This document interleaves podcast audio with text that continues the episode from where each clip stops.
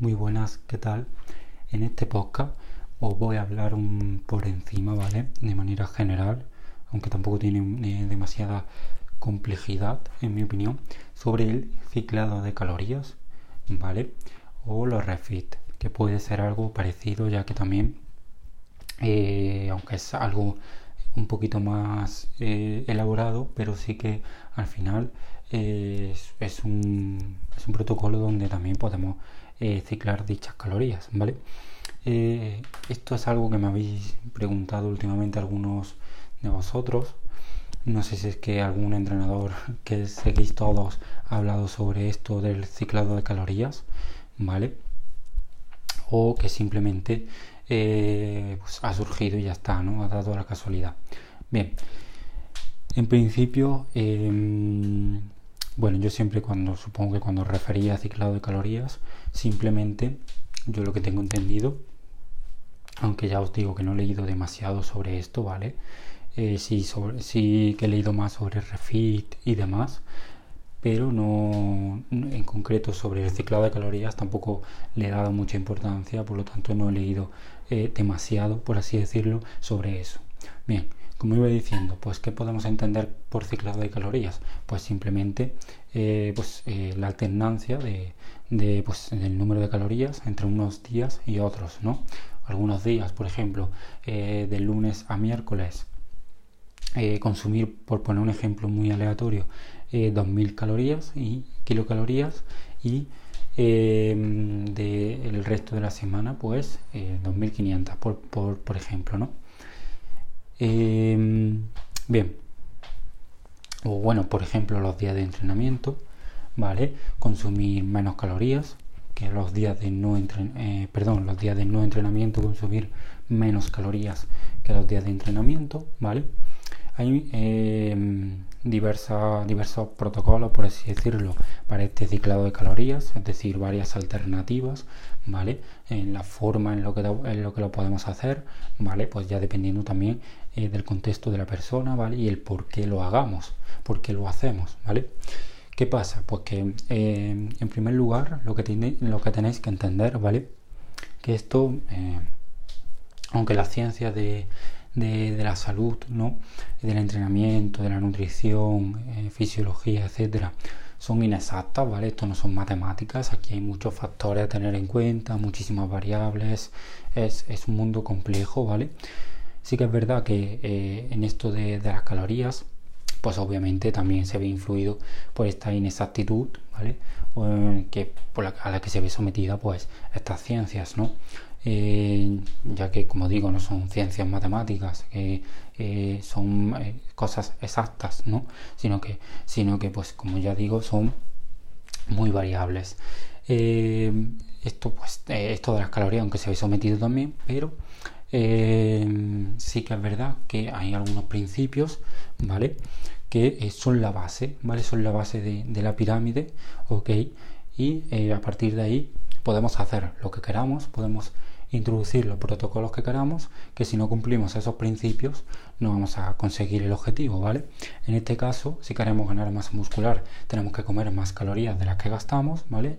Ya lo sabéis, si habéis escuchado otros vídeos o podcast eh, de la plataforma, ¿vale? Es decir, un superávit calórico y si queremos perder grasa, un déficit de calorías, es decir, comer menos calorías de, las que gastamos, ¿vale? Este es el principio, ¿vale? Fundamental, que al final del día o al final de la semana, ¿vale? Eh, pues hayamos cumplido esto, ¿no? Para nuestro objetivo. Eh, esto de, al final del día o al final de la semana es muy entre comillas porque el cuerpo no es que tenga un cronómetro y a las 12 de la noche o eh, de cada día o del domingo pues eh, se, se pongan los contadores a cero y ya podemos empezar a comer otra vez sino que simplemente pues es a largo plazo no a lo largo del tiempo no pero nosotros lo contamos por ejemplo pues x calorías cada día o x calorías a la semana para para hacernos las cosas más fácil y eh, intentar pues eh, adaptar esto a nuestro mundo, ¿vale? Ya que pues el cuerpo no va a entender, em, por ejemplo, como ya he dicho muchas veces, de los kilogramos que le metemos en el entrenamiento en un ejercicio, entiende del estímulo que le estamos dando, ¿vale? por lo tanto esto es una forma de adaptarlo a nosotros, ¿vale? Eh, entonces, este ciclado de calorías, pues yo, ¿para qué lo utilizaría? Lo utilizaría en ciertos casos concretos, ¿no? Eh, hay que respetar, como siempre, que haya un déficit o un superávit, ¿vale?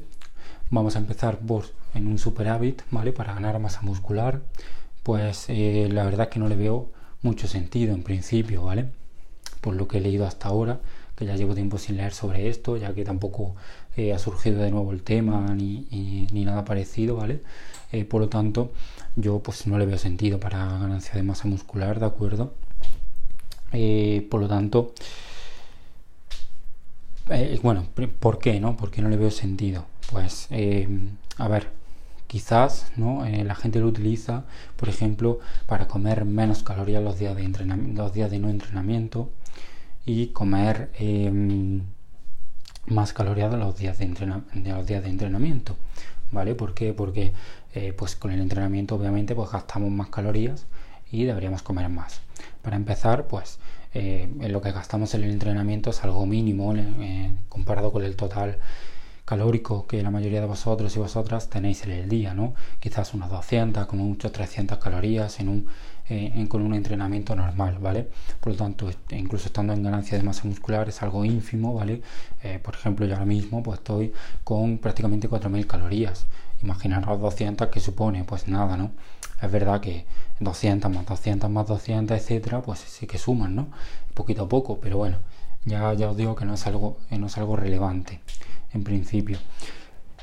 Pero em, eh, además de esto, ¿no? Eh, también eh, tenemos que tener en cuenta que los días del entrenamiento también nos estamos recuperando, ¿vale? Por eso tenemos que meter una ingesta suficiente de proteínas, ¿vale? para recuperarnos de estos, estos entrenamientos, incluso en los días que no entrenamos, ¿vale?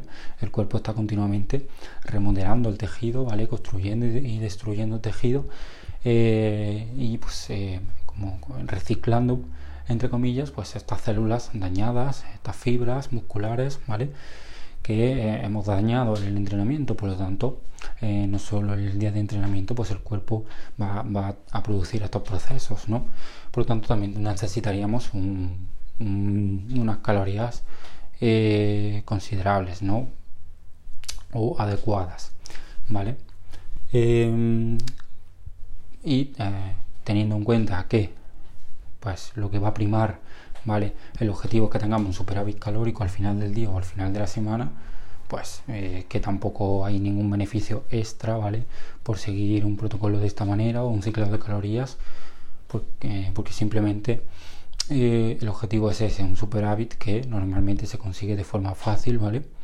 eh, ya que pues en volumen es fácil comer ok Sí que es un proceso obviamente más lento y más costoso el construir masa muscular, pero obviamente eh, eh, a todo el mundo le gusta comer más, ¿no? Hasta un cierto punto, porque obviamente llega un momento en el que tenemos que introducir bastante comida, ¿no? En muchos casos. Pero bueno, em, por otra parte estaría pues en, pérdida de grasa, ¿no? El ciclado de calorías, pues eh, podríamos utilizarlo de forma psicológica, quizás, ¿vale? Al igual que el refit, em, ya que se ha visto pues el, los refit en beneficio sobre todo en la adherencia, ¿vale? Eh, porque al final, ya os digo, lo que va a primar es que tengamos ese déficit, ¿no? Pero, pero al final eh, estos protocolos lo que sí que van a, van a posibilitar es una buena adherencia, ¿vale? y una mejora eh, o una mejora o un, eh, como por, así decirlo, algo psicológico, ¿vale? En el que estamos, em, el, que pues, nos permite seguir a largo plazo, ¿no? Eh, para lo que no lo sepáis, un refit básicamente es un día, dos a la semana, ¿vale? Normalmente quizás yo lo he visto hacer más por pues, dos días seguidos donde simplemente metemos más calorías, ¿vale? Normalmente en forma de hidrato de carbono, ¿ok? Que eh, no tiene por qué ser comida basura, sino eh, comida, de hecho la mayoría de las veces no es comida basura, sino pues no sé, introducir más carbohidratos, pues patata, por ejemplo, eh, pasta quizás, ¿vale?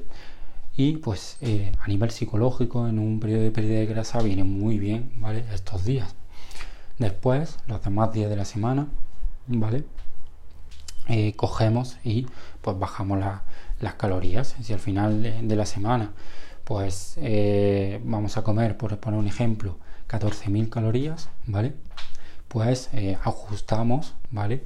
Para que aún teniendo estos dos días en los que estemos quizás en, un, en una dieta o en una alimentación normocalórica, es decir, comer las mismas calorías que, que las que gastamos o incluso en un pequeño superávit, ¿vale?